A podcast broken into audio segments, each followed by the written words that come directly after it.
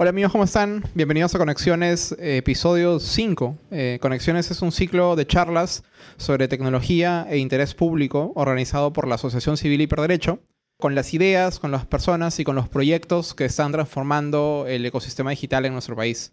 Mi nombre es Miguel Morachimo, yo soy abogado y soy director ejecutivo de Hiperderecho. Para quienes no nos conocen, Hiperderecho es una organización sin fines de lucro sustentada sobre la idea de que la tecnología puede ser un arma de transformación social. Y nosotros somos un grupo de abogados y de tecnólogos que trabajamos investigando, entendiendo y comunicando cómo la tecnología puede eh, desatar el potencial emprendedor de los peruanos y cómo las políticas públicas pueden detener ese potencial o pueden aumentarlo. Eh, hacemos conexiones precisamente como, como parte de un esfuerzo por entender los proyectos más interesantes, las carreras profesionales más interesantes del, ecosistema digital peruano. Es un evento que hacemos todos los, todos los meses. Gracias por venir. No sé si alguno ha venido antes. Eh, los invitamos a, que nos acompañen. Son eventos gratuitos que hacemos en diversos lugares de Lima. Y esta vez eh, tenemos un invitado súper especial. Eh, está con nosotros Sandro Marcone. Sandro Marcone, les pido un aplauso por favor para él. Sandro es, sociólogo eh, de profesión, pero tiene toda una vida dedicada al, servicio público, a, la educación, a la tecnología, y tiene una carrera profesional que yo creo que va incluso va en paralelo con el desarrollo de la Internet en el Perú, eh, por, partes. Eh, así que estamos muy contentos de, que nos acompañe Sandro. Gracias por estar con nosotros. ¿Qué tal, Sandro? ¿Cómo estás? Gracias, muchas gracias por la invitación. Absolutamente honrado, digamos, la posibilidad de de sentarnos a conversar sobre tecnología y educación ya es un lujo, ¿no? Y además la posibilidad de contarles un poco sobre lo que han sido estos últimos 30 años de mi vida, este, me emociona un montón, ¿no? Que exista, digamos, yo tenía miedo de que estuviéramos nosotros dos nomás. ¿no? sí, em, empezamos con una pregunta que les hacemos a casi a todos los entrevistados, que es, ¿cómo fue la primera vez que te conectaste a Internet? Es gracioso, porque la, primera vez que me conecté a internet fue eh, en la casa de una enamorada, ¿no? Y quien me habló de internet y empezamos a tener una discusión sobre, sobre el internet fue mi suegra, una persona bastante mayor que yo, ¿no? Fue una de las primeras personas en tener además una dirección de correo eh, eh, en RCP. ¿Qué año era este? Estamos hablando del 92, ¿no? 93, más o menos. Y, claro, y ella había comprado un libro que se llamaba The Internet Roadmap. y, claro, me lo, me, lo, me lo, prestó y me lo devoré. ¿no? Era un libro en, inglés, pero escrito muy, muy, muy para damis, ¿no?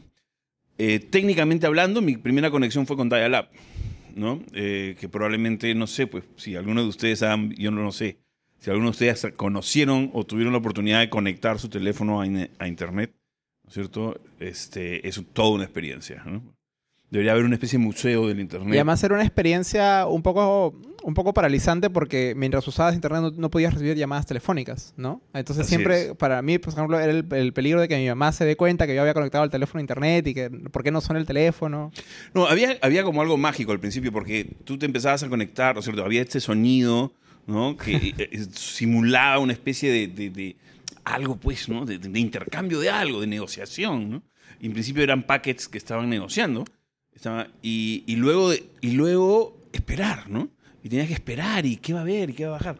La primera navegación que hice fue en algo que se llamaba Agora, que era una navegación por correo electrónico, ¿no? O sea, antes de que existiera la web.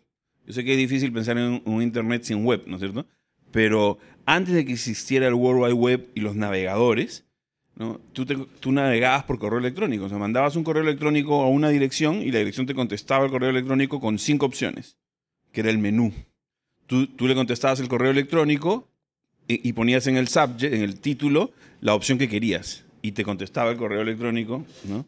Este, con la opción que querías. Y así entrabas, era como una especie de IBR escrito, ¿no es cierto? Así como cuando uno llama a un teléfono y le dice, marque la opción 1 era, era, y, era, increíble porque era lo que hoy nos suena tan básico, pero que en ese momento parecía tan fascinante. Al menos, eh, ¿tú en esta época estabas ya en la universidad?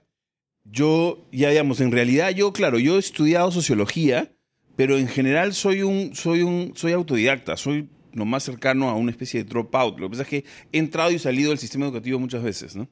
Eh, hice estudios generales en la católica, muchos años de sociología en San Marcos, un programa de dirección comercial en la privada de Piura. Luego regresé y traté de hacer el EPE, la educación para ejecutivos en la UPC, ¿no? Eh, pero el costo de oportunidad comenzaba a ser muy grande en realidad, ¿no? Y es extraño, pues porque yo no sé si le diría a mis hijos una cosa así, ¿no es cierto? Oye, el costo de oportunidad de estudiar en la universidad, ¿no es cierto?, es muy alto, ¿no? De repente no vale la pena estudiar. Pero es que en realidad, para mí sí, pues, o sea, para mí sentarme a partir de las 7 de la noche y, y... Lo que pasa es que creo que nos hemos acostumbrado a un concepto que es, a la hora de estudiar en una organización, hay carne y hueso, ¿no? Entonces hay cursos que son espectaculares y cursos que son un desastre. Y, y yo, eso siempre me generó ansiedad, ¿no? Porque no entendía por qué tenía que comerme el hueso. ¿No? O sea, si solo puedes comer carne, ¿por qué el hueso? O sea, ¿por qué existen malos cursos en una universidad? ¿no? No deberían existir. O sea, Y nos parece normal que haya malos, ¿no? y Nos parece digo, o sea, es como el precio, ¿no? Uno, uno cree que para poder tener buenos cursos tiene que llevar cursos malos. Para poder escuchar a buenos profesores tiene que llevar a profesores malos. Y no es verdad, ¿no? Yo creo que uno puede ser su propio coordinador pedagógico, ¿no? Pero yo te preguntaba lo de, lo de la universidad porque mm, me llama mucho la atención o no entiendo cómo tú, como sociólogo, entendiste el descubrimiento de la Internet y cómo lo incluiste o cómo te hizo saltar de, una, de un espacio a otro. En realidad, es que para mí, claro, es eso que, que uno cuando, uno está eh, enfermo, ¿no? ve las cosas desde su enfermedad, ¿no? Cuando tiene un sesgo, ve las cosas, todo lo ves desde ahí, ¿no? Para mí Internet nunca fue un fenómeno tecnológico, ¿no? Para mí siempre fue un fenómeno cultural. O sea, lo que me llamaba la atención de Internet, lo que me parecía poderosísimo, o sea, me ponía la piel de gallina, eran los miles, luego los cientos de miles y luego los millones de individuos interconectados. O sea, siempre para mí el potencial, el desafío estaba ahí. Estaba detrás de esta cosa dinámica y movimiento permanente, ¿no? Que era la interconexión de individuos. Por supuesto que para la, la interconexión de individuos tenía que usar, ¿no? Un vehículo que era la computadora. Pero era como, como un pretexto. El uso de la computadora para mí, el, TI, la TI siempre ha sido como un pretexto. Y lo que sucedía es que yo trabajaba en GRADE, el Grupo Análisis para el Desarrollo, que además hacía la parte administrativa de la RCP. Así como los aparatos de la RCP estaban en ESAN, ¿no? Toda la parte de gestión administrativa estaba en GRADE. Entonces yo era asistente de investigación, ¿no? Yo estaba, estaba, enseñaba en la Trainer y trabajaba como asistente de investigación en el área de educación de GRADE. Y, y claro, GRADE era una ONG muy pequeña, no con mucha plata, pero que tenía muchos investigadores que habían ido a Estados Unidos y habían regresado, y cuando habían estado en Estados Unidos tenían correo electrónico, y cuando regresaban a Perú sufrían la desconexión. Decían, ¿y ahora cómo voy a conectarme con no? Y entonces es por eso que GRAE se une a la red científica peruana para poder, en una época en la que el Internet tenía prohibido el uso comercial, sea, antes del 94. Y, el, y entonces no había presupuesto pues, para tener a alguien de sistemas. Entonces el administrador, que además hacía cuatro o cinco cosas, eh, me llama y me dice, Sandro, ¿tú no te, me ayudarías a configurar un servidor de correo? ¿No? Y entonces yo le dije, ya, bro. Este, claro, a a mí todo el mundo me veía con las computadoras, ¿no? Entonces, y tenía como facilidad con las computadoras, ¿no? Es como... Y, llamé a la RCP, a la parte técnica de la RCP, le dije, oye, queremos configurar un correo electrónico. Me sí. Ah, que ustedes no quieren usar Mercury, o sea, queríamos salir, porque después del dial-up tuvimos el UUCP, ¿no es cierto? Plus, que era el que te permitía tener muchas cuentas de correo detrás de una conexión dial-up. Queríamos salir de eso porque era una tortura, ¿no? Porque además tenías que conectarte dos o tres veces al día, monitorear y luego de conectarte perdías una línea de teléfono, ¿no? Pero queríamos entonces pasar a una línea dedicada y a un servidor de correo dedicado. Entonces en RCP dijeron, bueno, o, tienes Exchange o, o nada, porque nosotros no tenemos... Y el Exchange costaba como 10 mil dólares, el Grade, Grade no tenía esa plata. Y yo creo que ahí fue que me enamoré de Internet en realidad, ¿no? Ahí, ahí ese fue el punto de quiebre. Esa tarde yo decía, qué raro, ¿no? No puede ser que este Internet exista y que la única manera que tenga una institución para conectarse es con una licencia de 10 mil dólares. O sea, no tiene sentido, no puede ser, ¿no? Y entonces empecé a usar los buscadores. No, no, era, no, no, no Google, por supuesto, no existía. Y entonces encontré que Netscape tenía un servidor de correo gratuito para ONGs, ¿no? Entonces dije, uy, ¿y nosotros somos una ONG? Entonces, no dormí esa noche. Entre que descubrí el Netscape, bajé, hice el primer download del Netscape, hice la primera instalación, o sea, fracasé N veces, ¿no es cierto? O sea, que los pajaritos cantaban y finalmente logré conectar el servidor de correo. Yo estaba re emocionado, ¿no? Quería pasear por todos los, todas las oficinas de grada diciendo, no, eh, eh, este, ya, eh, configuré, ¿no? Un servidor de correo. O sea, acababa de hacer algo que 48 horas antes no tenía idea de cómo se hacía. Eso me pareció poderoso, ¿no? Yo ahí me di cuenta que, que, claro, que el Internet y yo no nos íbamos a divorciar nunca. Era eso, era autoaprendizaje puro, a la vena, ¿no? Es la cultura hacker, pues, ¿no? O sea, una persona va a ser capaz de aprender lo que quieras, ¿no? Claro, no llegué tan lejos, ¿no? Era solo un servidor de correo. Y en esa época estabas en grade y en algún momento ya definitivamente te llama la tecnología y hace el salto a la RCP. Sí, efectivamente. O sea, yo había estado siguiendo una carrera, una, una lógica, ¿no? Que era eh, pasar por la Trener, ingresar a la Católica, en la Católica estudiar sociología y luego hacer el doctorado. Yo soy el quinto de seis hermanos, ¿no es cierto? Y mis cuatro hermanos anteriores son PhD, tienen, son, son doctores, ¿no es cierto? Entonces era, era como que no había ninguna otra opción, yo no había ninguna otra opción que hiciera eso. O sea, todo estaba más o menos armado. En el colegio me decían Marcone, en todos lados donde yo iba me decían Marcone. Era el Marcone de ese año, ¿no es cierto? Porque éramos seis, ¿no? Eh... Entonces como que no había otra ruta, pero llegó el Internet. Y entonces eh, y el Internet me daba otros mensajes. Y en un momento dije, no tiene sentido. Yo no voy a terminar sociología, no me interesa hacer un doctorado. Este, entonces no puedo seguir trabajando en grade. Entonces me fui de grade y le escribí un correo electrónico a José Soriano y le propuse eh, hacer un estudio, y es así como, así como dice, recién estoy contestando tu pregunta, y es así como dice el salto. Le propuse a José Soriano eh, hacer un estudio sobre el uso de las cabinas públicas. Que en esa época ya eran un proyecto de la RCP. Ya era un proyecto de la RCP, ya venían ellos dos años, casi sí, do, dos años, casi tres años impulsándolo. Ya había una especie de boom de las cabinas públicas y a mí me llamaba mu mucho la atención qué cosa sucedía en una cabina pública. ¿no? O sea, ¿En qué como, año era como esto? espacio. Estamos hablando del 98. ¿No? Y, y claro, a, ver, a, la velocidad de internet, yo mandé el correo, ¿no? Y dije, pues ya, no sé, pues en una semana o dos, ¿no? Dos minutos después aparece la respuesta de José Soriano en mi correo, ¿no es cierto? Y me dice, ya, ok, ven, el lunes, ¿no?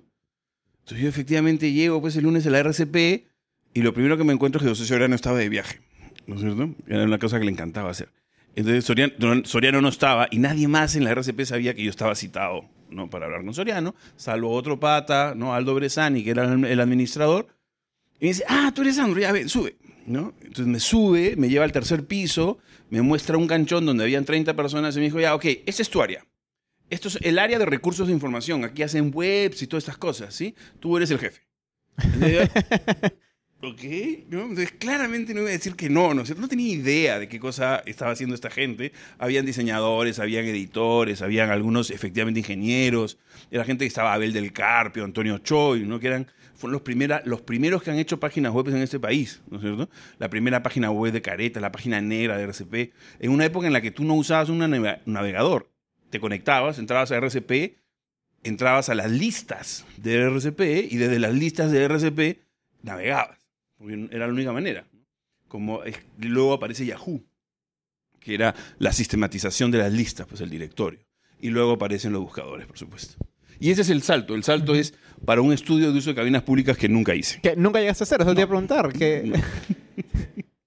¿Y cómo fue? O sea, eh, yo pensaba que y, en algún momento tomaste como propiedad o, o, participaste activamente del proyecto de despliegue de cabinas públicas de la RCP. Porque yo creo sí. que eso es un proyecto súper interesante del cual hoy se habla poco. Porque entiendo que la RCP tenía una idea distinta de lo que nosotros pasamos a conocer como una cabina pública. Totalmente. O sea, sí, el, el proyecto de cabinas públicas fue el auge y el desastre de la RCP.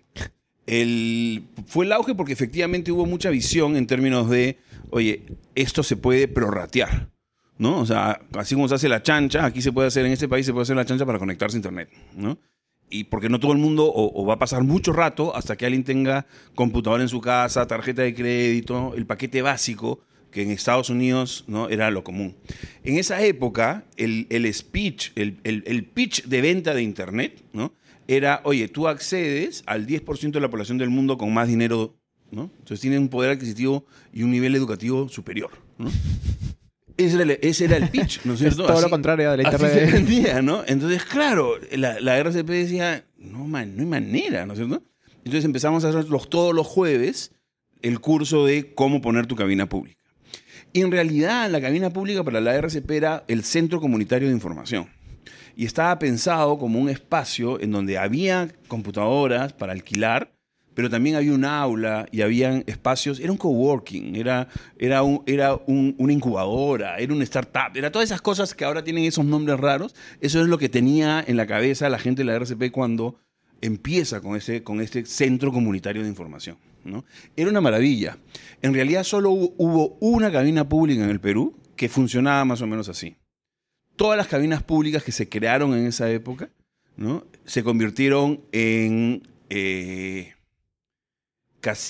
cabinas de voz eh, glorificadas. ¿no? O sea, lo que pasa es que la gente se sentaba y hacía llamadas usando voz sobre IP. No tenía idea de que usaba Internet, pero lo que estaba consumiendo era voz. ¿no? Llamaba a su hijo en Japón, llamaba a su hermano, a su esposo en China, ¿no es cierto? Y era lo que estaban consumiendo era eso. Y cosas que por primera vez eran a un precio accesible, ¿no? Claro, entonces empezó a bajar el precio, ¿no? Se, se- entonces se comoditizó. La cabina pública se convirtió en, en- en una cabina pública de voz, en realidad. Y nunca se acercó al centro comunitario de información, que era el planteamiento, ¿no? Pero bueno, las grandes cosas suceden así. Lo que se imaginó, ¿no? La gente que hace Facebook se imaginó una cosa y lo que terminó sucediendo fue otra, ¿no? Entonces, en realidad, la historia, la historia del, del Internet en el Perú la hace sui generis, porque mientras que en el mundo la gente seguía hablando de, oye, sí, tienes que hacer cosas en Internet, porque esto es 10% de la población con mayor poder adquisitivo, el 80% en los 90, no, fines de los 90, el 80% de los usuarios del Perú utilizaban una cabina pública. Y por lo tanto, no era verdad en el Perú que el usuario de Internet era un usuario con mayor poder adquisitivo. ¿sí? La parte negativa de todo esto tuvo que ver con que en las cabinas públicas de voz, en donde había poco desarrollo de construcción de información, es, era eso, pues era un de consumo, ¿no?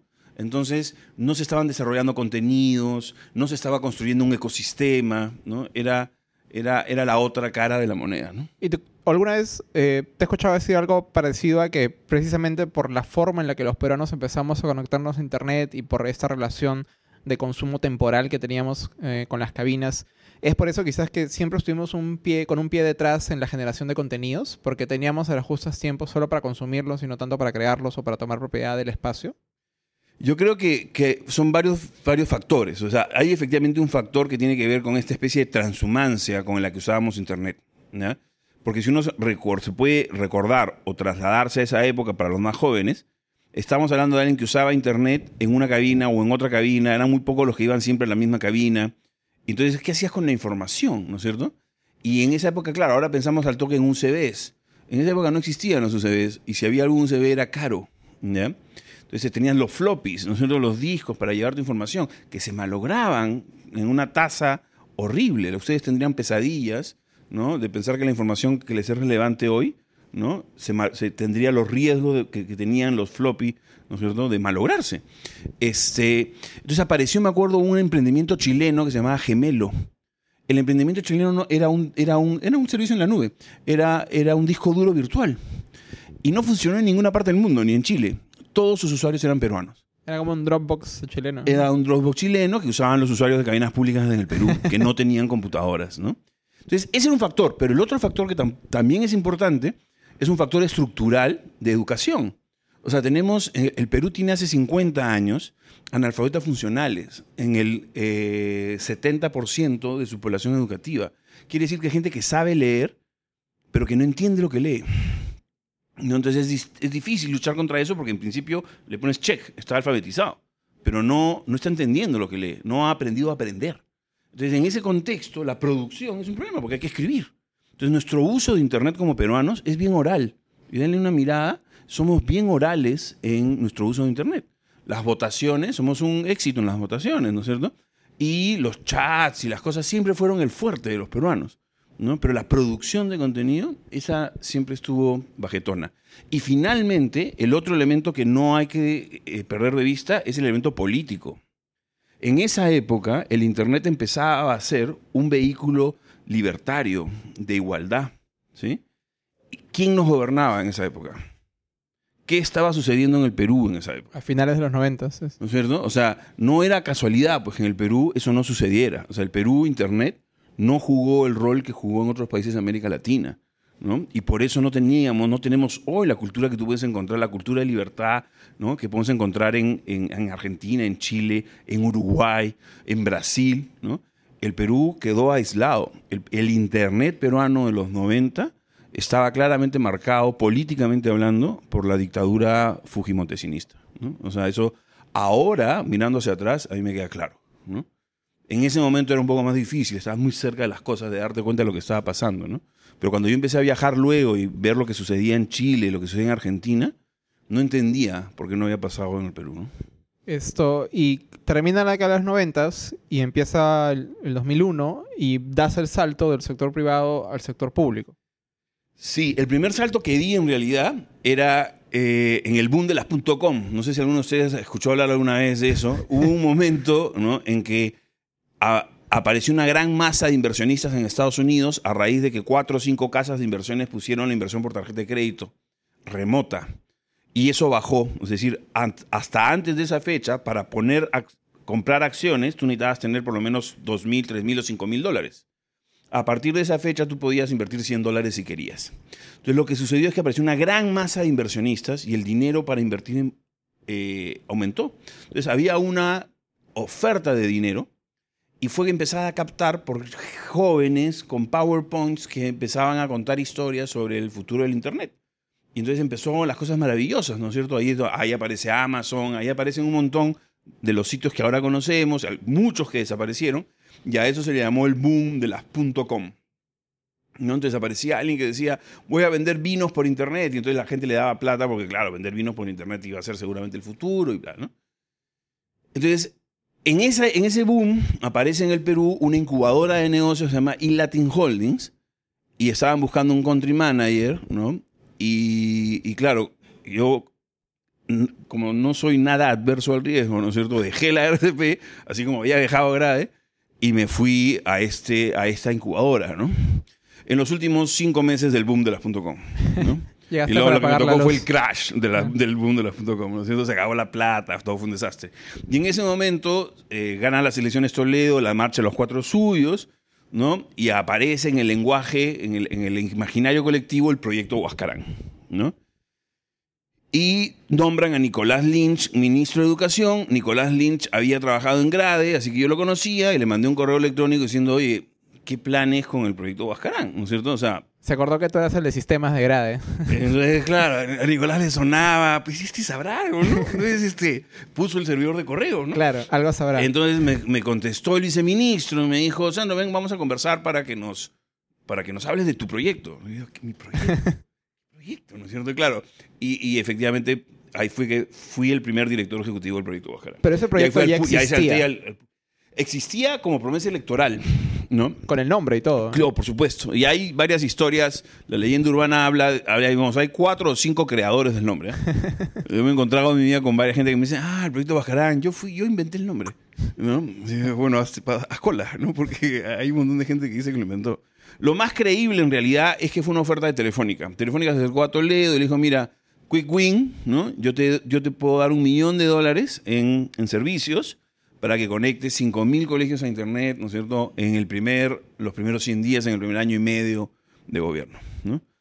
Y en eso consistía, en conectar colegios. Básicamente en eso consistía. Entonces, cuando yo entré, ¿no? Como director ejecutivo, me di cuenta que, claro, el proyecto no necesitaba un director ejecutivo, necesitaba alguien que lo diseñara. No existía el proyecto, no había un documento, no había un perfil, no, no, o sea, no, no había tal cosa. Había una promesa electoral, cinco colegios conectados a Internet, ¿no? En cuatro de ellos las computadoras se habían o robado o quemado, ¿no? Por quemado por los picos, ¿no? No habían llevado supresores de pico, ¿no? No se había hecho una, una, una... Se habían puesto las computadoras en helicóptero, literalmente. Y un grupo de 15 a 20 personas, muchos de ellos familiares de Toledo, que querían trabajar en el proyecto Bajarán. ¿no? Entonces eso fue lo que encontré. Y sobre esa base nos dimos cuenta que en el Ministerio de Educación se había estado haciendo tecnología de educación hace muchos años y estaba el proyecto Infoescuela, que básicamente era Lego. Estaba Rivet, eh, eh, EduLinks de- de- del Banco Mundial, Rivet del BIT, ¿no? el proyecto piloto de educación a distancia, que eran antenas Visa, habían 100 colegios, y, el y eh, la URIE, la Unidad de Redes Educativas, de instituciones educativas, con una red que se llamaba EduRed. que Tenía 200 colegios conectados Dial-Up, que era un desastre porque nadie se conectaba a Dial-Up porque gastabas minutos, ¿no es cierto? Imagínate un colegio haciendo Dial-Up, era el colmo. Entonces, eso es lo que había en el ministerio. Entonces, se, se juntó todo eso y se trató de convertir el proyecto Huascarán en algo más parecido a lo que estaba sucediendo en ese entonces en Chile, que se llamaba Enlaces, ¿no? Y lo que se buscaba era que no se viera a la- al Internet como un fin en sí mismo, sino que en verdad se buscara una transformación digital de la escuela, ¿no? Y lo que se decía es, el Internet y las computadoras no es lo más importante, lo más importante es la capacitación de los maestros. Pero en ese entonces todo el mundo estaba metido con que había que conectar los colegios y las computadoras, ¿no? Y, y- y nadie escuchaba algo distinto. ¿Y cuánt- cuántos años tenías en esa época? Oh, qué pregunta. Este... Porque, bueno, o sea, yo, yo- nací en el 69, así que ayúdeme, ayúdeme en la aritmética. Nací en el 69, ¿no es cierto? Y estábamos hablando del 2000, ¿no? Entonces tenía 30 años. Claro. 30, 30 algo años, sí. Y claro, ¿y cómo, cómo una persona de 30 años llega a, a un proyecto así y lo primero que se da cuenta es que falta un perfil técnico? O sea, tú nunca habías trabajado en el Estado. no, no Debe ser trabajado en el apabullante Estado, no, solamente el reto de, de montar o y organizar todo ese trabajo, sino además lidiar con, con todas las barreras que el Estado de los 2000 me imagino tenía, ¿no? O sea, en realidad era bien interesante porque el proyecto Huascarán luego no existió nada parecido y es una pena que lo hayan desactivado. El proyecto Huascarán tenía un consejo ejecutivo. El presidente del consejo ejecutivo era el director ejecutivo, pero también estaba el viceministro de Educación y el viceministro de Comunicaciones. Era un proyecto bisectorial, ¿no? Y eso que parecía que iba a ser un problema burocráticamente al final fue bien interesante porque daba una fuerza distinta al ser un proyecto que involucraba a dos ministerios en vez de a uno solo. Era muy parecido a lo que luego Uruguay hizo en realidad. Y lo, ¿sabes lo que pasa? Es que lo, que me anima en realidad a aceptar el desafío es que en realidad no había nadie más. O sea, no había nadie, en, en la universidad nadie estudiaba Internet. O sea, no había nadie, o sea, si no era alguien de la RCP, ¿no? Eh, no había nadie más. Entonces, lo que se estaba haciendo y lo que se estaba planteando hacer, ¿no? No, no había nadie que dijera, no, mi, sí, esta es la receta, esto hay que hacerlo. Entonces, desde esa posición, ¿no? En realidad sí me, me sentí más, más eh, tranquilo. Ese es uno. Y lo otro es que eh, trabajando en Grade, había tenido oportunidad de conocer al Ministerio de Educación desde adentro, ¿no? Porque yo trabajaba en el sector de educación, en Grade. Entonces, eh, conocía el ministerio, conocía más o menos cómo funcionaba. No sabía de gestión pública, pero recluté un equipo, ¿no? O sea, reclutamos un equipo, siete personas, porque teníamos un montón de, de oficinas que incorporar. O sea, el- al día siguiente que yo fui nombrado ya habían 120 personas trabajando en el proyecto Bajarán. ¿no? Entonces era como... Más o menos como te pasó en la RCP. Más o menos como pasó en el RCP, ¿no? Entonces, claro, lo que no sé hacer es contratar. O sea, siempre llega gente, llego y encuentro a la gente. Entonces, este, y lo que sí no creo es en despedirla, ¿no? O sea, sin, sin conocerla. Entonces, se, se, se, se empezó a trabajar y a, y a diseñar. Y efectivamente había un desafío, pero como te digo, el desafío era, era, era interesante y no porque no, no había nadie más que, que estuviera dispuesto a hacerlo, en realidad, ¿no? Porque además, quien conociera lo suficiente de telecomunicaciones y al mismo tiempo de producción de contenido y de educación, o sea, esa mezcla no era muy común. Yo no la planeé, o sea, solo sucedió. Debo, digamos, no voy a mentir. O sea, no es que yo haya dicho, no, me iluminé un día así, ¿no? Y, y viví. No, simplemente fue sucediendo en mi vida. Y un buen día resultó que tenía una combinación difícil de encontrar. O sea, sabía de educación, sabía de producción de contenidos, ¿no? Por mis skills de, comunicación universitarios, y sabía de telecomunicaciones, porque había trabajado en la RCP que no solo vendía dominios, sino vendía telecomunicaciones. Entonces, esa combinación. De arranque me hacía perfecto para el proyecto Huascarán. Que tenía por un lado al Ministerio de Comunicaciones y por el otro al Ministerio de Educación. Y luego de eso, ¿no? Ya pues ya no me moví de, de- de tecnología y educación pública, ¿no? Que es Porque- lo que realmente me gusta hacer. Luego estuviste vinculado a, a las, las computadoras XO en alguna capacidad. Eso o no sea, lo tengo claro. Claro, luego, de, lo, luego, lo que pasa es que a veces suena raro, pero Huascarán, mi experiencia, por Huascarán duró ocho meses, ¿no? porque luego viene la crisis del gabinete danino, Nicolás Lynch pone su cargo a disposición, yo tengo un- un- una fuerte discusión con Gerardo Aizanoa, que era el siguiente ministro de Educación, ¿no? que lo que quiere es manejar el, proyecto políticamente, porque una de las cosas que hay que entender es que detrás de lo que se estaba haciendo, sea bueno, sea malo, sea perfectible, llevar Internet a una escuela, aunque no era el óptimo, igual era simbólicamente muy poderoso, ¿no? Llegabas con Internet, llegabas con computadoras a escuelas que no, nunca habían sido ni tocadas por el Estado, ¿no? Porque además era eso, era, llegar a las escuelas más lejanas, ¿no?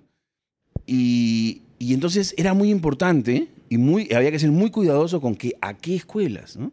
O sea, ¿por qué voy a ir a esa escuela y no a otra escuela? Y lo que sucedía era que todos los congresistas entraban, ¿no es cierto? Llamaban permanentemente y había que ir a la escuela donde ellos habían estudiado, ¿no? Entonces, claro, en dos días me di cuenta que iba a ser un desastre, ¿no es cierto? dije, vamos a hacer un procedimiento de incorporación de locales, de escuelas en, en, este, en Huascarán. Y lo primero que tiene que suceder es que la escuela lo tiene que pedir. O sea, primero lo que tiene que suceder es que levanten la mano. La escuela tiene que ah, mandar una carta diciendo yo estoy interesado, voy a adecuar mi proyecto institucional educativo y no solo eso, sino que además me apoya la PAFA, que envió carta, y me apoya la ONG, que envió carta, y me apoya el alcalde, que envió carta, ¿no? Fueron llegando, cuando eso se empezó a conocer, ¿no? Fueron llegando. Cuando los congresistas venían, decían a mi colegio, le decían, mira, es muy sencillo, dile al director de tu colegio que haga A, B, C y D. ¿No? Claro, de 10, 9 no hacían nada, uno sí. ¿no? Y entonces así se fue haciendo una lista, primero en llegar, primero en servir, lógica internet, ¿no? Se fue haciendo una lista y entonces nadie podía venir a, ¿no? Luego a decir, y este colegio ha sido beneficiado porque es el del hermanito de fulanita de tal, ¿no es cierto? Entonces ese proceso tenía que ser muy limpio porque si no se iba al tacho. Porque teníamos 33.000 locales escolares y en el mejor escenario el proyecto Bajarán iba a conectar 5.000 en 5 años. ¿no? Entonces era claro que iban a haber más insatisfechos que satisfechos. Entonces había que manejar eso con mucho cuidado. Y claro, Aizanoa al día uno ya quería inaugurar en cinco colegios que no estaban en la lista, que no habían mandado nada, ¿no? Y nosotros tratamos de explicarles que ese era un problema no solo técnico, sino también político. Porque cuando tú trabajas con un colegio que no está preparado y no está listo, empiezan a suceder esas cosas. Pues se roban las computadoras, se queman por un alto voltaje, ¿no es cierto? No- a nadie les- los dejan bajo llave, no las sacan. Entonces, en, en ese escenario, ¿no? Este, este conflicto no, no, no terminó bien, ¿no es cierto? Entonces yo renuncié y bueno, ya el proyecto Boscarán continuó por su propia línea. Y duró todo lo que duró la gestión de... Duró todo lo que duró la gestión de Toledo hasta que llega el gobierno de Alan García, ¿no? Y ahí viene a tu pregunta de la CXO, ¿no? La CXO es un proyecto que se gesta en el heredero de Huascarán, ¿no? Cuando llega el gobierno de Alan García y con esta lógica de, de- de borrón y cuenta nueva que tenemos en el Perú, obviamente el gobierno de Alan García no iba a trabajar con el proyecto Huascarán que fue creado en el gobierno de Toledo, ¿no es cierto? O sea, por definición tenía que tirárselo. O sea, había que votarlo porque... o Porque sea, tenía que venir Pastoruri, una cosa así. porque- ¿no? Exacto, ¿no es cierto? Entonces, y ahí aparece Oscar Becerra, ¿no? Y plantean la creación de la Dirección General de Tecnología Educativa. Yo creo que ese fue el primer gran problema, porque el proyecto Huascarán era un proyecto, al ser proyecto, era una en- entidad temporal, ¿no? Entonces, entraba, actuaba y luego se desvanecía porque la tecnología debía quedar a cargo de quienes están a cargo de la educación, ¿no es cierto? O a cargo de las telecomunicaciones, pero no hacer permanente algo que debía ser temporal. La Dirección General no había nada más permanente que la Dirección General de Tecnología Educativa, ¿no es cierto? Y desde ahí se plantea la adquisición de la XO. Pero yo no participo en eso. Yo llego al final del gobierno de Alan García, cuando en el gobierno de Anta Humala me convocan un año después, ¿no? Me llaman y claro, básicamente el mensaje es, mira, tenemos 400.000 XO en un almacén y no tenemos idea qué hacer con ellas. Este... Y claro, eh, adivinen qué hice. Atraqué, pues, ¿no? Entonces dije, ya, ok. O sea, que nuevamente, pues me parecía que era una oportunidad por hacer algo, ¿no? Y que si yo decía que no, que me podría pensar que mi empresa que iba a pasar, ¿no? Era, era, o sea, nuevamente, pues, ¿quién lo iba a hacer? ¿No? O sea, el viceministro me estaba diciendo que no tenían idea de qué hacer con las 400.000 laptops, ¿no? Que, o sea, ¿cómo, ¿cómo decir que no? Luego que sal, digo que no y me pongo a criticar. Hay que hacer, ¿no? Pero al momento que alguien te dice, ya, pues ven jazz, ¿no? Arrugas. ¿no? Entonces yo fui y a ver, pues, ¿no? Y entonces regresé, y claro, yo decía, eh, habían pasado 10 años. Desde que yo me había ido y había regresado al ministerio, había estado en la empresa privada haciendo otras cosas, y yo decía, claro, debe ser una maravilla todo lo que ya era avanzado, el Ministerio de Educación, voy a llegar, ¿no?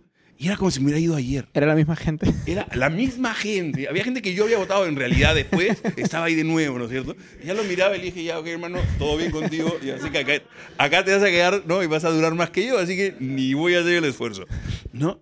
Pero no solo eso, sino que no habían registro de nada, no se había sistematizado nada. Habían pasado 10 años y no teníamos análisis de tráfico, ¿no? Ni siquiera teníamos una topografía que nos permitiera saber qué estaba pasando en cada computadora, porque todo estaba nateado de tal manera que no tenías esa información, pues.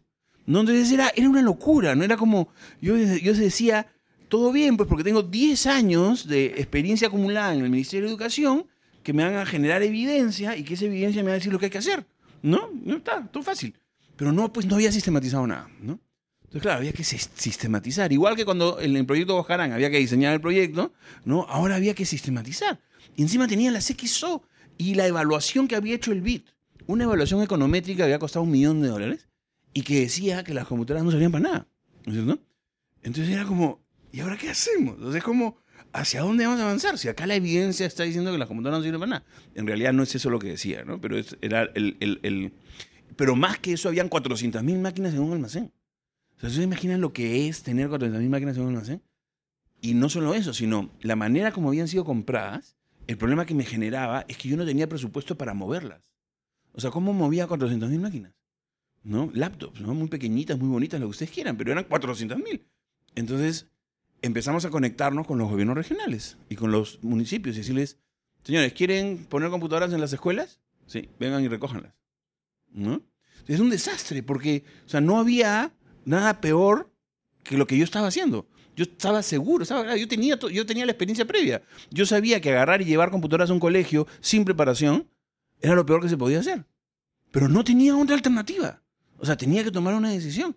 Y tomé la decisión y fue la decisión acertada. ¿Ustedes se acuerdan de lo que pasó? Se incendió el almacén. El almacén del Ministerio de Educación, en donde las computadoras eran un pedacito así, se incendió. ¿no? Y solo se quemaron 40 mil. ¿Por qué? Porque habíamos estado distribuyendo durante tres meses, distribuimos las otras 360 mil máquinas. Entonces fue un ejercicio logístico. ¿no? Fue un desastre, porque yo soy el responsable de muchas computadoras que han llegado a escuelas y que me han sacado sus cajas. ¿no? Pero si no estuvieran en sus cajas ahorita, se hubieran quemado. ¿no? Era, era, en verdad una paradoja, una de esas cosas terribles que la gestión pública te, en las que te mete la gestión pública, ¿no es cierto? Entonces sí, pues efectivamente, aunque yo no las compré, no las recomendé, no hubiera desplegado el proyecto así, no sabemos, el proyecto Huascarán antes de la OLPC ya tenía diseñada una intervención que no era como la que se hizo, yo tuve que colocar 400.000 máquinas fundamentalmente en secundaria en el país, en, eh, mi propia gestión, ¿no? Eso, ojo, puso al Perú durante un año y medio en uno de los principales sitios del mundo. O sea, no habían países en el mundo con la capacidad de cómputo en las escuelas que teníamos nosotros. Tú te ibas a un país europeo. Potencial al menos, ¿no? O sea, claro, era una había una, había, había, en teoría había computadoras. Lo cierto es que Patricia Salas, que era la ministra de Educación, dice, Sandro, me están pidiendo computadoras. Y yo le decía, ministra, hay computadoras, pero Sandro, me están pidiendo pregúnteles por las verdecitas, ¿no es cierto? y dígales, ¿no? Dígales este, que esas son computadoras. Y no me creía, entonces un día me fui con ella, ¿no? Entonces efectivamente vino el director, sí, ministra, capacitación, computadoras. Y señor director, ¿usted no recibió unas maquinitas verdes, unas cajitas? Ah, sí, sí, sí, sí, esas tenemos. A ver, por favor, llévenos. Entonces, pum, sacaron una manta y estaban ahí 300 laptops, ¿no? Que no habían usado. Entonces, claro, tú dices, oye, como qué horror, este director, hay que votarlo, ¿no? Ya, pues, ¿cómo iba a ser el director para cargar 300 laptops con un enchufe en la escuela? Porque les habíamos mandado, les habíamos mandado, aunque sea eh, extensiones múltiples, nada.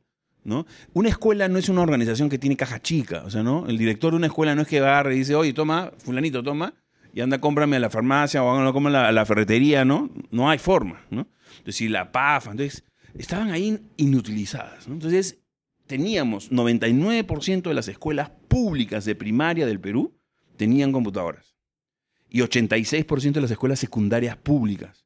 Los proyectos más avesados en Europa en términos de capacidad computacional en la escuela, ¿no? Tenían el 15 o el 20% de la población escolar con computadoras. Nosotros teníamos en el Perú, si tú eras alumno de una escuela pública rural, tenías más probabilidad de usar una computadora que un chico de una escuela privada urbana en esos años, entre el 2011 y el 2013. No se hizo nada con eso. Algo parecido también a lo que pasó con Ojarán, ¿no? También que tenías una capacidad instalada que había sido simplemente aterrizada, sin mayor estudio de contexto y sin mayor... Pero yo tenía entendido que más bien en el caso de- del despliegue de las eh, OXO, sí se hizo, o bueno, se estaba en planes de hacer un esfuerzo de capacitación y de trasla- traslado de contenidos. eh, había todo un programa educativo en torno a... ¿o Hubo no? una, hubo una, una adecuación, una, digamos, una tropicalización, ¿no? O sea, porque hay que recordar que las XO aparecen en, el MIT en la cabeza de Negroponte. Y para Negroponte, aunque luego él se retracta, ¿no es cierto? Para Negroponte, las computadoras tenían que llegar al niño. Cualquier cosa entre el niño y la computadora era ruido, incluido el maestro. Eso es lo que empezaba Negroponte. O sea, en realidad su posición era esa. Entonces, por eso las computadoras no lo hacían mala onda, ¿no? Sus computadoras eran supuestamente reusables, o sea, con alta usabilidad, absolutamente intuitivas y con una metáfora que no era el escritorio, pues no tenían Windows, no sé, si tenían otro sistema operativo. Era el patio. El patio de la escuela era la metáfora de la, de la, de la, de la XO. Y las la aplicaciones eran actividades. las aplicaciones eran actividades, había Scratch, ¿no? Entonces se tropicalizó en el, en el ministerio, le pusieron unos videos, le pusieron unas cosas, le pusieron un montón de contenido, ¿no es cierto? El problema, no es, el problema es que no se trata de que hay que llevar computadoras o hay que llevar conectividad o hay que llevar contenido. El problema es que si tú diseñas el producto, luego tienes que diseñar la implementación. Entonces no es qué lo que llevas, sino cómo lo llevas. En este país, hasta llevar libros es un problema. O sea, el problema de las computadoras no era muy distinto de los libros. Tú a veces vas y encuentras los libros en sus cajas, ¿no? En un- en un cuarto con llave. Es un problema logístico. Tienes, que, tienes una red, la- tienes 33 mil locales escolares, 7 millones de alumnos, ¿no? Casi 500 mil maestros. No hay nada más grande que eso en el país, ¿no? Esa cadena de distribución. Entonces, hay un problema ahí logístico y que había que resolver. Pero entonces sí habían contenidos. El software de las XO era probablemente lo mejor que tenían las XO. El hardware, cuestionable, ¿no es cierto? Pero el software era espectacular. Sugar es espectacular. Que era el sistema operativo, que era una, una porta, una porta Era un sistema operativo, ¿no es cierto?, en un, en un ecosistema para niños, que además había logrado mover a, varias, eh, a varios grupos de desarrolladores locales, sobre todo había una gente muy activa en Puno, ¿no? Eso era, es una historia linda. Eh, Esa era una historia linda como para replicar. El, sistema operativo, las máquinas que venían para secundaria ya no eran las mismas, y las máquinas de secundaria ya no seguían la misma lógica que lo que Neuroponte tenía pensado, ¿no? Eh, entonces se hizo una capacitación, ¿no? Esa capacitación, se, digamos, tú le preguntabas a los maestros, nosotros hicimos un estudio, pues contratamos un estudio, ganó Ipsos y, y fui a hacer preguntas porque queríamos saber cómo estaba la cosa. Y entonces, claro, al 86% de los maestros habían recibido capacitación en escuelas rurales, ¿no? Eh, pero claro, el 90% decía que no era suficiente, el el 70% no la había replicado, el Ministerio de Educación en esa época usaba la metodología de cascada. La lógica es, como yo tengo que como capacitar a muchos docentes, llamo a docentes a una capital de provincia, capacito a 50 y esos van a capacitar en su escuela. Eso nunca pasa, pues. o sea, nunca no replican. ¿no? O sea, la tasa de replicación es muy baja y eso es una cosa que nosotros nos dimos cuenta en ese, en ese entonces. Entonces, sí habían algunas, había una mirada de ponerle contenidos y hacer algo más, ¿no? Pero en realidad, la apuesta principal era a que el aparato por sí solo iba a lograr conectar con el chico. De hecho, el Neuroponte, antes de cerrar el proyecto, hizo un experimento y tiró literalmente tablets desde un helicóptero a, a zonas en África. ¿no? Y claro, sí, efectivamente los chicos llegaron a usarlas, ¿no? Pero no se trata de eso, pues la educación, sobre todo en la educación de niños, es más compleja que solo la parte utilitaria, ¿no? Hay una cosa formativa importante. Eso te iba a preguntar, o sea, ¿qué aprendizajes como país o tú como profesional vinculado a estos dos proyectos obtuviste luego de, ¿no? O sea, yo creo que, yo creo que lo, lo importante y lo que, lo que hizo la vida, ¿no? Fue como un cacheteo, ¿no? O sea, tú llegabas, ¿no? De 30 años con internet, con la mirada de que todo lo vas a cambiar con el internet, ¿no? Luego instalar tu servidor. Y lo primero, claro, he instalado mi servidor de correo, ¿no? Entonces, lo primero, que, lo primero que sucede es que te dicen, no, pues ese no es un problema tecnológico, es un problema educativo, que no tiene que ver, ¿no? Solo con la variable tecnología, ¿no? Entonces, sino tiene que ver incluso con la alimentación de los niños los primeros 18 meses. Entonces, y que en educación nada va a suceder así, ¿no? Entonces, no creas que tú con el Internet tienes a salvar la educación, pues, ¿no? Sino es todo lo contrario. Mira, aprende un poquito, ¿no es cierto? Aprende un poquito, ¿no? Aprende de la autonomía del aprendizaje, aprende del constructivismo, y eso fue lo que aprendí. Aprendí fundamentalmente de educación. Y entonces, cuando aprendes educación, te das cuenta claro, el camino es otro, ¿no? El camino de arranque es mete todo lo que puedas a pagarle mejor a los maestros. Y luego de pagarle mejor a los maestros, en paralelo, si quieres, sí puedes hacer alguna cosa más, más avesada, ¿no? Y tiene que estar orientada a los procesos, ¿no? Que es, claro, lo que ahora la gente, todo el mundo le dice transformación digital. Es eso, o lo que tienes que mirar son lo- los, los procesos, o sea, ¿qué, ¿cuál es el proceso en la escuela, ¿no es cierto? ¿A qué proceso vas a impactar? Vamos a, íbamos a mover el Internet y las computadoras para impactar en qué procesos en las escuelas. En el proceso de enseñanza, en el proceso de aprendizaje, en el proceso de gestión de la educación, ¿en qué proceso? Con todos estos años de, de aprendizaje, ¿no? lo que yo planteé en el proyecto que fue lo, lo que nos reunió la última vez, que era esta acción público-privada, Todas las escuelas conectadas. todas las fue- escuelas conectadas, ¿no? lo que yo planteaba es, olvidémonos de la parte pedagógica por un instante. No nos metamos ahorita en la parte pedagógica. La razón por la que tenemos que tener conectadas las 33.000 locales escolares del Perú, ¿no es cierto? Es una razón de gestión. El costo de oportunidad de no tenerlas conectadas es mayor que el costo marginal de conectar cada escuela. ¿No es cierto? Y eso es por comunicación. Eso es por poder eh, entregarle capacitación al maestro que se va a la zona a la zona rural, ¿no es cierto? Eso es por poder poner un huellero en la escuela, ¿no es cierto? Para poder tomar asistencia al maestro, ¿no es cierto? Entonces, hay una serie de razones de gestión educativa que son, eran fundamentales. El principio era muy lógico. Yo decía, ¿por qué nos cuesta tanto justificar la conexión de escuelas? ¿Acaso al banco de crédito le cuesta justificar conectar una sucursal? O sea, nadie le da una donación al banco de crédito para abrir una sucursal y conectarla a Internet. O sea, tiene que haber una lógica operativa detrás de conectar una sucursal de un banco que debería funcionar exactamente igual para la sucursal escuela. O sea, tiene que haber. Entonces, claro, cuando uno empieza a mirar, entonces te das cuenta que en procesos administrativos, sí. Sin hablar de cosas ya mucho más fancy que podrían ser el momento en que ya no tengamos que distribuir libros. ¿no? Que ya algunos colegios privados lo hacen. O sea, no es ciencia ficción. O sea, ¿qué pasa si en vez de gastarnos la cantidad de plata que nos gastamos en libros, si tuviéramos a todas las escuelas conectadas en una VPN, ¿ah? ni siquiera es que tengan que entrar a Facebook, no, en una VPN, además usando la red dorsal es mucho más sencillo, ¿no? En una VPN y pusiéramos todos los libros ahí. Y a las editoriales le pagamos pay-per-view. O sea, le pagamos por clic, ¿no es cierto? Por impresión. Los que son más leídos, porque son ma- más, más, bonitos, son, son mejores, reciben más pago. Entonces no, no tienes ni siquiera que hacer una licitación con toda la corrupción que está alrededor y gana uno solo, sino que todas las editoriales que quieren hacer libros las hacen, las ponen en el sistema y, claro, luego tienen que ganarse a pulso, pues tienen que tener buenos contenidos, tienen que ser de calidad, ¿no es cierto? Tienen que hacer que los, que los usen. Y además es espectacular, porque hoy día la gente que vende libros, vende el libro, si el libro llega o no llega a la escuela, no le importa. Si el libro es abierto o no es abierto, no le importa, igual cobró. Si el libro es usado por los chicos, no le importa, igual cobró. ¿no? Si el libro, ¿no? Entonces, si le pagas pay-per-view, todas esas cosas que no le importan hoy, es lo que le van a, lo que es la razón por la que van a cobrar.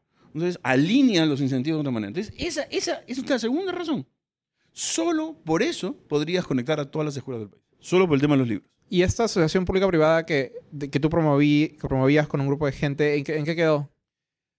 Eh, lo primero que fue que, digamos, hablando con el Ministerio de Educación, nos dijeron, no, no, no, muy grande.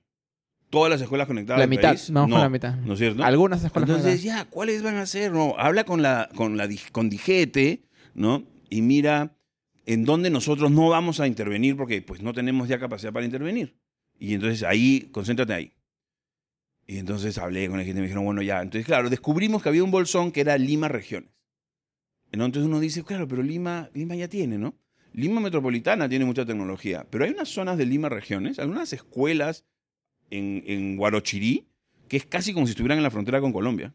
O sea, están igual desconectadas, igual de alejadas en realidad, ¿no? Entonces, en Lima Provincias. Entonces dijimos, ya, Lima Provincias, y eran 400 millones de dólares. Era una APP, ¿no? E- Era el CAPEX, era por, era, era por 11 años. Nosotros poníamos el CAPEX, habían ya empresas que estaban dispuestas a poner la inversión, el capital, a cambio de un costo de operación y mantenimiento. Eran de 400 millones de dólares, presentamos, ¿no? Además, no lo hicimos mal, o sea, contratamos al estudio Apoyo, apoyo Gestión eh, Pública, SCAFI, redactó el documento, el estudio Rodrigo miraba la parte legal, presentamos a Proinversión, Proinversión acepta trámite. Y llegó el momento en una acción público-privada, no sé si qué tan familiarizados están, pero a diferencia de, una, de un concurso público, en donde tú lo que haces es define los términos de referencia y luego de quién gana, en una asociación público-privada está pensado el win-win, ¿no es cierto? Es decir, tú te sientas con el proveedor y empiezas a discutir con el potencial proveedor. Y una vez que llegas a un acuerdo con él, ese acuerdo se licita. Y si aparece otro proveedor que es capaz de hacerlo más barato que con el que te sentaste, se lo dan a él. ¿no? Pero entonces tienes la libertad de sentarte, público y privado, asociación público-privada, ¿no? Para discutir los detalles del proyecto para que sea hecho a la medida de lo que quiere el público, ¿no? Y se hacen las matrices de riesgo y, y, digamos, e- ese modelo es el, supuestamente el, el bellocino de oro, ¿no es cierto? En la asociación público-privada, al menos durante esa época. Cuando llega el Ministerio de Educación, o sea, Proinversión le da trámite, para dar, a, para dar a aceptar a trámite una APP, lo primero que hace Proinversión es mira que exista la espalda financiera. O sea, fue validado, ¿no? Proinversión validó que habían espalda financiera para poner 400 millones de dólares para conectar todas las escuelas públicas de Lima. Eh, en verdad teníamos espalda financiera para hacer todas las escuelas públicas del país. Estamos haciendo las de Lima solo porque el Ministerio de Educación nos había dicho no. Y claro, cuando llega el momento de tomar la decisión, ¿a quién le dan la decisión? Al director de Digete. O sea, quien tiene que tomar la decisión, o sea, era donde yo había estado, ¿no es cierto? Entonces, claro, ahí me di cuenta que en todo mi plan solo había un problema. Que yo no estaba al otro lado, ¿no es cierto? Y al otro lado estaba una una persona que decía, pero esa es mi chamba. Ese es mi trabajo. O sea, ¿cómo lo voy a decir? ¿Cómo voy a aceptar esto? O sea, Claro, aceptar eso significa que yo no puedo hacer mi trabajo. yo no puedo hacer mi trabajo, ¿no? O sea, que ellos van a hacer. No, no. Además, encima el ex director de GT viene aquí a plantear, ¿qué se habrá creído? No, no. Está tratando de privatizar mi trabajo. Este. Entonces, el Ministerio de Educación, ¿no? O sea, la, la gestión de Jaime Saavedra, con lo buen ministro que fue, la gestión de Jaime Saavedra me contestó, y tengo la carta ahí, que no, que la conexión, que no, que no, gracias, que la conexión a escuelas no era una prioridad del ministerio. Y yo decía, pero ¿cómo no ser prioridad? Tienes conectadas 5.000 escuelas, ¿no? ¿Cómo no va a ser una prioridad? Claramente tienes una prioridad, ¿no? Entonces, sí, pues el Ministerio de Educación, ahí esa, esa parte institucional no funcionó y fue descorazonador. O sea, porque, claro, tenías la oportunidad de trabajar exactamente con todo el aprendizaje acumulado, habías logrado alinear, tenías el, el- asunto financiero, ¿no? Lo único que tenía que hacer el Ministerio de Educación es decir, a ver, y seguir discutiendo, ¿ah? porque no tenía ni siquiera que aceptar. No es que al día siguiente me iban a dar un cheque, no, no, era solamente, lo único que tenía era el siguiente paso. A ver, cuéntame más de lo que estás queriendo hacer, ¿no? ¿Y, y qué ondas, ¿no? No, no quisieron dar ni siquiera ese paso. Y a cambio de eso, ¿no? Hicieron eh, en obras por impuestos, ya no por APPs, sino obras que son más rápidas, colegios de alto desempeño, ¿no? Que atienden a 2.500 alumnos de una población de 7 millones de, de alumnos a nivel nacional. Así fue como terminó la APP.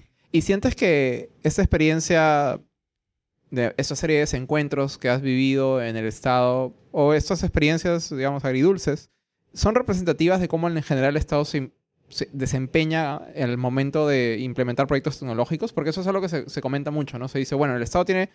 Hay profesionales muy valiosos en el Estado, hay ideas muy claras, pero en, el desempeño de la última milla, en cómo implementarlo, etcétera, se mezcla lo político, se mezcla lo cortoplacista, ¿Crees que lo que viviste es representativo en ese sentido o crees que hay otras razones por las cuales el Estado, digamos, no logra lo que quiere hacer en materia de tecnología? No, yo creo que, el Estado no, no, no ha logrado hasta ahora hacer lo que debería hacer, no sé si lo que quiere hacer, sino lo que debería hacer en términos de tecnología. Yo creo que en general porque todavía no tenemos ministros, viceministros y secretarios generales que realmente entiendan, ¿no? Eh, a mí me ha tocado trabajar con cuatro o cinco ministros, ¿no? Pero no que entiendan un- en un tema técnico, ¿no? Porque eso es algo No, que, no, no, claro. que entiendan el, conceptual. que O sea, valor tener- social y, y Lo que tiene político. que tener clara es una visión, lo que tiene que tener claro es el concepto, ¿no? Pero, claro, es, es difícil explicarle a un ministro, por ejemplo, en la relación 360 grados con un cliente, ¿no? Si no sabe lo que es CRM, ¿no? Entonces, claro, la primera vez que yo he tenido que trabajar con un ministro a quien no he tenido que explicarle eso es ahora con Yufra, ¿no? Y entonces mi sensación, ¿no? Es que necesitamos cambiar, en realidad, ni siquiera a los ministros, porque los ministros son políticos, ¿no? Necesitamos cambiar a los secretarios generales de los ministerios. Los secretarios generales son los gerentes generales, y en verdad, o sea, son 30, ¿no? Y un secretario general que está hoy en educación, estuvo antes en salud y antes de estar en salud, entonces es un funcionario Y que ha pasado los abogados, últimos además. 20 años, hay abogados, hay administradores, pero son los reyes del status quo. O sea, su trabajo es saber hacer las cosas. O sea, cuando a ti te nombran ministro, mañana te nombran ministro, ¿no es cierto? Lo primero que tú vas a decir es, ya, te nombran ministro del LMTC, que tiene un presupuesto de 9 mil millones de soles que gastar al año, ¿no es cierto? O sea, del momento que pones un pie ya tendrías que haber gastado 500 millones de soles, ¿no? O sea, en los primeros minutos. Entonces dices, ¿a quién voy a traer? Tengo que traer a alguien que sepa de gestión pública, ¿no es cierto? Entonces, ¿a quién vas a traer? Pues a alguien que tiene experiencia en gestión pública. Te vas a traer una persona que va a hacer las cosas como se han venido haciendo los últimos 15 años. Porque ese es el valor que tiene, que sabe hacer las cosas, ¿no es cierto? Entonces, en realidad, lo que tenemos que cambiar son los secretarios generales. Los secretarios generales son los, son los gerentes generales. O sea, el, el- el ministro es el presidente del directorio, pero quien maneja y hace funcionar un ministerio es el secretario general. El secretario general es el jefe de la oficina de asesoría jurídica.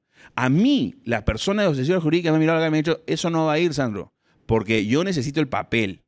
Pero no necesitas el papel, mira, el decreto legislativo tal y no. Yo necesito el papel y no va a pasar. O el de la Oficina de Contraloría Interna, ¿no es cierto? El de control interno. Yo quiero el papel, ¿no es cierto? Pero bueno, eso ni siquiera es el problema. El problema es que encima de, de esa persona na- ti- tienes una persona absolutamente adversa al riesgo. Tiene cero incentivos de arriesgar nada. Porque lo que ella se está jugando, ¿no? No es, es su trabajo. Y por lo tanto tiene que hacer perfil bajo porque ella tiene que estar contratada en el próximo gobierno en lo mismo. Entonces no se puede hacer muy famosa, ¿no? O sea, no, no, no puede meter un gol. Para esa persona, meter un gol es no existir. Que nadie la conozca, ¿no es cierto? Estar así, parejito nomás, ¿no es cierto? Eso le va a permitir seguir contratada en los siguientes gobiernos. Entonces, el problema para mí es ese. Entonces, claro, yo el otro día veía esta película, no sé si acuerdan ustedes, es una película con Tom Cruise, que es la- una futurística, que es una guerra, que son unos extra- extraterrestres y que él empieza a vivir un loop, ¿no? Y que cada vez logra avanzar un poquito más y va aprendiendo, ¿no es cierto?, cuáles son los errores y va aprendiendo de memoria dónde tiene que moverse, dónde tiene que moverse, por acá, por aquí, salta, ¿no? Y, y claro, luego de dar un montón de veces la vuelta, ¿no? Hay otra película también hace años del Día de la Marmota, ¿no es cierto? Que es, el que vas aprendiendo es, yo a veces siento que es, es así mi vida, ¿no? Entonces, claro, que yo, ¿no? Huascarán, ¿no es cierto? Es que, entonces, eh, nuevamente tengo una oportunidad. Entonces, claro, Huascarán, la APP, la no, dijete, dije, todos los, todas las veces que intento algo, digo, claro, lo que fallé fue en esto. Entonces, la siguiente vez, no fallo en eso, fallo en otra cosa, ¿no? Entonces, ya ahora, lo último, es que ya estuve en el Ministerio de Transporte y Telecomunicaciones. De asesor del ministro, ¿eh? o sea, ya es como ya, ya no hay más. O sea, ya desde acá, si desde ahí no puedo conectar a los colegios, ¿no es cierto? ¿No es cierto? Entonces, claro, carta de entendimiento, ministerio del ministro, el ministro de Transporte y Comunicaciones le escribe al ministro de Educación, luego de que acaban todos los problemas con el Ministerio de Educación, ¿no es cierto? Que eso nos estuvo parados durante cuatro meses. ¿no? ¿No? ¿Y a quién me contestará las cartas? Bueno, ya. Mandamos la carta, ¿no es cierto? Todo bien, señores del Ministerio de Educación, no se preocupen. El Ministerio de Transporte y Telecomunicaciones va a conectar a todos los colegios. Ustedes no tienen que hacer nada. Usted, bueno, nada más que lo que les toca hacer, que es la cosa educativa. El Ministerio de Transporte y Comunicaciones va a poner un router conectado, ¿no es cierto? Ustedes vayan pensando y hablen con los gobiernos regionales, cuántas computadoras, ¿no? Cambio viceministro, ¿no es cierto? Y la nueva viceministra no dice, oye, no, no, pero ¿cómo vamos a pagar el MTC? ¿Cómo va a pagar el internet en los colegios? No, no, no, no, no, no, no. Y entonces, claro, yo acababa de renunciar para dedicarme a lo de ingenio, ¿no?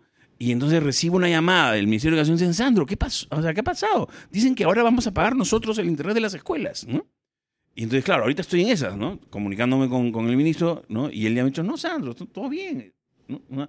Pero nuevamente un problema de comunicación. O sea, hay un cambio de una persona, ¿no? Y esa persona viene con una visión distinta, ¿no? Y en vez de hacer continuidad, ni siquiera fue cambio de ministro, ni siquiera fue cambio de gobierno, solo cambió una viceministra. Y en vez de hacer continuidad y decir, ok, ya, estamos aquí parados, no, borrón y cuenta nueva, y ahora, ¿no?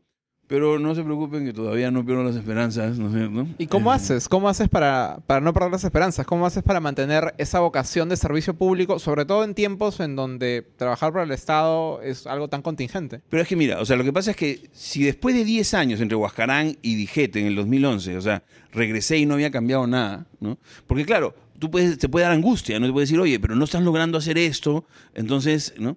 Pero es que nadie más lo va a hacer. O sea, si no, si no insistes, ¿no? Va a suceder. La única manera es insistir, ¿sí? O sea, porque si no, no va a suceder. Y yo estoy absolutamente convencido que si hay una oportunidad para el Perú, ¿sí? Es en poner tecnología en la educación pública. No porque las computadoras van a mejorar la calidad de la educación o porque la computadora por su sola existencia va a volver genios a los chicos, sino porque es una excusa para volver relevante la escuela, ¿no? Es una excusa para darle visibilidad al maestro, es una excusa para aprovechar y hacer desarrollo profesional docente. O sea, todas las cosas que se saben ya en educación y que hay un montón de evidencia, hechas sobre el vehículo de la tecnología, son mucho más eficientes. Y es eso lo que no entiende un ministro, ¿no? Lo que, hasta ahora, lo que no entiende el ministro no es que es la tecnología la que va a salvar.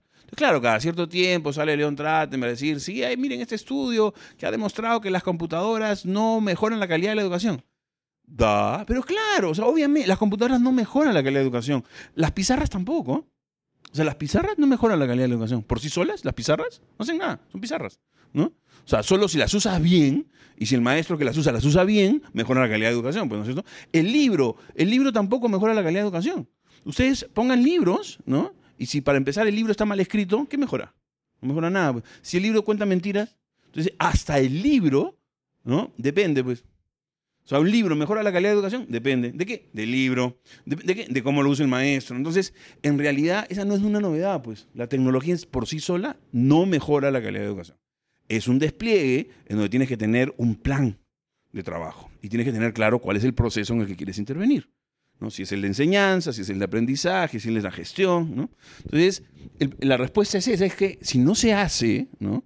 vamos a seguir abandonados. O sea, y no es justo, pues porque tienes maestros abandonados y tienes chicos abandonados. Y como única puerta de salida es esta, pues, esta solución de los colegios de alto desempeño, de alto rendimiento, los COAR, ¿no? Y entonces yo no sé si es más justo eh, en un ecosistema de 7 millones de personas lanzar unas migajas, o sea, 2.400 vacantes, para o- super colegios. Claro, y aislar a los demás. Y entonces es como, y entonces dices, no, es meritocracia. Eh, un momentito, un momentito.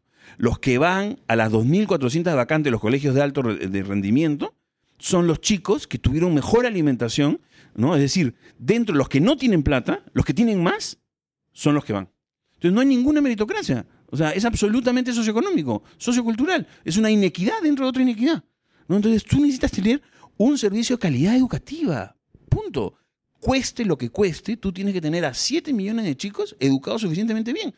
¿no? Es como que imagínate que lo hiciéramos para que vean lo ridículo que es. Imaginen que lo hacemos eso en salud. Imaginen que lo hacemos eso en salud.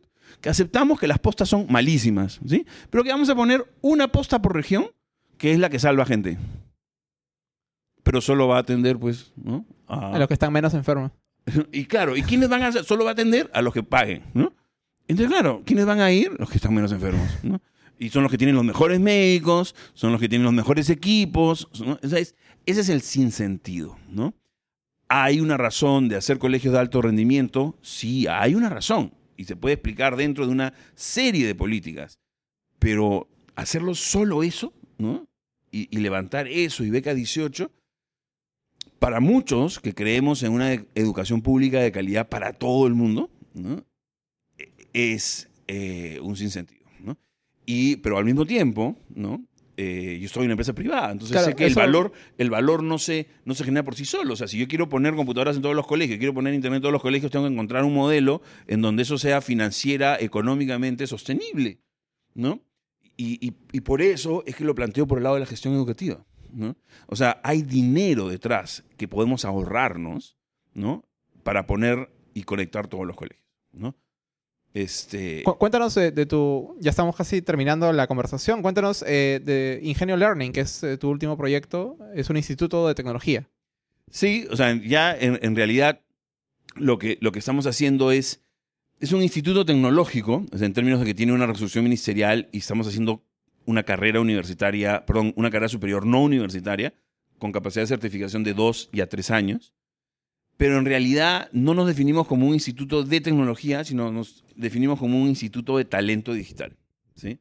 ¿Y por qué para nosotros es importante el talento digital? Viene en realidad en algo que hicimos años anteriores, donde nos hemos encontrado alrededor, cuando discutíamos la diferencia entre el uso de tecnología, es decir, una sociedad tecnificada y una sociedad de la información y el conocimiento. ¿Cuál es la diferencia entre una sociedad con mucha tecnología y una sociedad tal vez con menos tecnología, pero que le da mejor uso? ¿no? Y entonces decíamos, esa es la cultura digital. En la misma lógica, llevado al aprendizaje, llevado a la formación de adultos, ¿no? nosotros decimos el talento digital no es necesariamente que sabemos cuáles son las profesiones del futuro, porque creo que no existen. ¿no? las profesiones del futuro son las mismas profesiones de ahora. Lo que va a cambiar es el mix.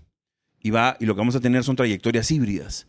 lo que vamos a tener es a un ingeniero que empieza a mirar diseño gráfico, ¿no? O que sabe hacer eh, impro, ¿no? O a un marquetero que sabe enseñar, ¿no? Entonces, esas competencias, ese mix de competencias son las que son importantes. Entonces, lo que en el fondo nosotros queremos hacer, tenemos una masa de estudiantes en universidades de segundo y tercer nivel que están siendo sistemáticamente estafados, porque no reciben conocimientos y no reciben marca tampoco.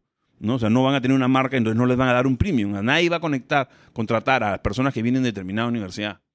¿no? Y ellos están ahí estudiando en la universidad pensando que están sacando, saliendo adelante. Cuando salgan al mercado laboral van a caer al hoyo, ¿no es cierto? Y se van a dar cuenta que han sido estafados. Entonces, en el fondo lo que nosotros estamos tratando de hacer es encontrar gente con talento, ¿no? Ojalá pudiéramos a todos, y tunearlos. ¿No? O sea, este, agarrar y decir, ok, tú eres un ingeniero que estudia acá, pero tú nunca has llevado un curso de redacción, ¿no? Ok, te doy un curso de redacción. Ya, tú eres un, este, un literato, un filósofo, pero nunca has llevado un curso de estadística, ¿no? Ah, mira, te voy a, llevar, te voy a enseñar Google Analytics. Entonces, la idea es esa, la idea es hacer profesiones híbridas. ¿Por qué? Porque es fundamental, porque lo que sí va a suceder de todas maneras es que el mercado laboral va a cambiar y no es que van a desaparecer algunas profesiones, sino que todas las profesiones van a ir incorporando cada vez más las máquinas. Todas las profesiones son susceptibles de logaritmos, de, algoritmos, ¿no es cierto? Entonces, es importante que con mi uso de tecnología, con mi conocimiento de tecnología, me enfoque en crear cosas únicas. Cosas que nunca podrían ser creadas por una máquina. ¿Sí? Lo que nos hace ser humanos. ¿No es cierto? Es eso en lo que tenemos que enfocarnos. O sea, los humanos, los profesionales, vamos a enfocarnos en los próximos años en diferenciarnos ya no entre nosotros, sino diferenciarnos de las máquinas. Y no estoy hablando de la automatización de los 50, de los 60, estoy hablando de máquinas que aprenden. La velocidad a la que aprenden las máquinas hoy día ya nos ganó. Las máquinas aprenden más rápido que nosotros. ¿sí? Entonces, no es rapidez de aprendizaje, es lo unique. O sea, lo que nos hace a cada uno de nosotros en esta sala distintos y únicos es nuestro desarrollo profesional, es nuestro futuro profesional. Es esa combinación la que nosotros tenemos que tunear. Entonces, en verdad, agarramos el ingrediente que tiene cada uno de nuestros estudiantes y los ayudamos en función de sus propias debilidades y fortalezas. Y lo que principalmente hacemos es enseñarles a aprender, ¿no? Que disfruten, así como yo disfruté esa noche configurando el servidor, ¿no cierto?, de correo, que ellos entiendan y encuentren en su propia manifestación si son los autos, son los autos, si es la moda, es la moda, si es la gastronomía, es la gastronomía, en su propia manifestación, eso unique que quieren crear. ¿Sí? Entonces, en realidad, soy optimista con lo que va a pasar en el futuro. Y no es que las computadoras nos van a reemplazar. Las computadoras, nos las máquinas nos van a dar la oportunidad de dedicarnos a cosas maravillosas. De poder enfocarnos en las cosas que nos hacen únicos. ¿no? Y no estoy hablando solo de arte, ¿no es cierto? Sino que estoy hablando también de, puede ser, puede ser marketing, puede ser lo que ustedes quieran, ¿no? Pero tiene que ser no, eh, no maquinizable. No serializable, ¿no? automatizable. No automatizable, ¿no es cierto? Porque entonces ahí es donde vas a tener que, tu costo de oportunidad es competir con las máquinas. Ahora, igual eso no va a suceder de la noche a la mañana, entonces igual tenemos certificados, igual tenemos certificados de PMP, tenemos certificados de ITIL, hemos tenido ya 600 alumnos el año pasado y al día de hoy tenemos 300 matriculados. ¿no? Wow. El 15, o sea, mañana, mañana o pasado, inauguramos la primera promoción de la carrera técnica de administración de redes. ¿no? y la idea es, es esa, es, es trabajar con esta carrera, con eso son, son una primera generación de 50 personas, ¿no? Eh, son adultos, tenemos muy pocos niños en realidad, muy pocos chicos salidos de secundaria, son muchos adultos, gente que trabaja hoy día en empresas en TI y que quiere, quiere tunearse. Entonces eso, los estamos tuneando. Somos un garaje en el fondo. Ah, felicidades, realmente, y es increíble, en muy poco tiempo han construido todo esto. Finalmente, eh, Sandro, ¿cómo, ¿cómo podemos seguir tu trabajo? ¿Cómo podemos seguir Ingenio Learning para quienes están aquí, para quienes nos van a escuchar? Eh, Bueno, Ingenio funciona hoy atendiendo principalmente a los clientes de Optical Networks, ¿no? Pero es como, digamos, no es exclusivo. O sea, cualquier, cualquiera puede entrar a la página es ingenio.edu.p y hay talleres. Nosotros todos los miércoles eh, aprendemos sobre la base lo aprendido en RCP. Todos los miércoles en la mañana yo me siento en un aula, ¿sí? Y doy un taller gratuito. A veces hay gente, a veces no hay. ¿Qué es lo ¿No último que has enseñado en los En talleres? el, en el- el miércoles pasado no dicté el taller porque no fue nadie, ¿no es cierto? No dicté el taller de in- integración de TICs en la escuela, ¿no? Entonces mañana toca la segunda parte de ese taller, ¿no? Entonces es de presumir, ¿no es cierto?, que voy a tener el mismo público, ¿no? Pero en todo caso, todos los miércoles hay distintos, en la página están las programaciones, ¿no? Entonces, eso, yo les invito a participar de estos talleres gratuitos, son cosas de dos horas cortas, ¿no? Y, y- y sobre esa base pueden ustedes curiosear un poquito más que si hay otra cosa que les interese. Y te encontramos en Twitter como arroba Sandro. Arroba Sandro Marcones, sí. ¿Y algún otro red social que quieras Eh, publicitar? no, ¿Cómo bueno, en tu? LinkedIn, en LinkedIn yo normalmente trato de mantener diferenciado el- lo que es LinkedIn de, de- de Facebook, ¿no? Este, entonces yo creo que LinkedIn, Sandro Marcone, y el, en, el, en el Twitter y en la página web de, de este, de Ingenio, ¿no? Bacán. Muchísimas gracias, Sandro, No, por, por sí. acompañarnos y por tu trabajo No, por el país. ustedes. Gracias. Un aplauso, por favor.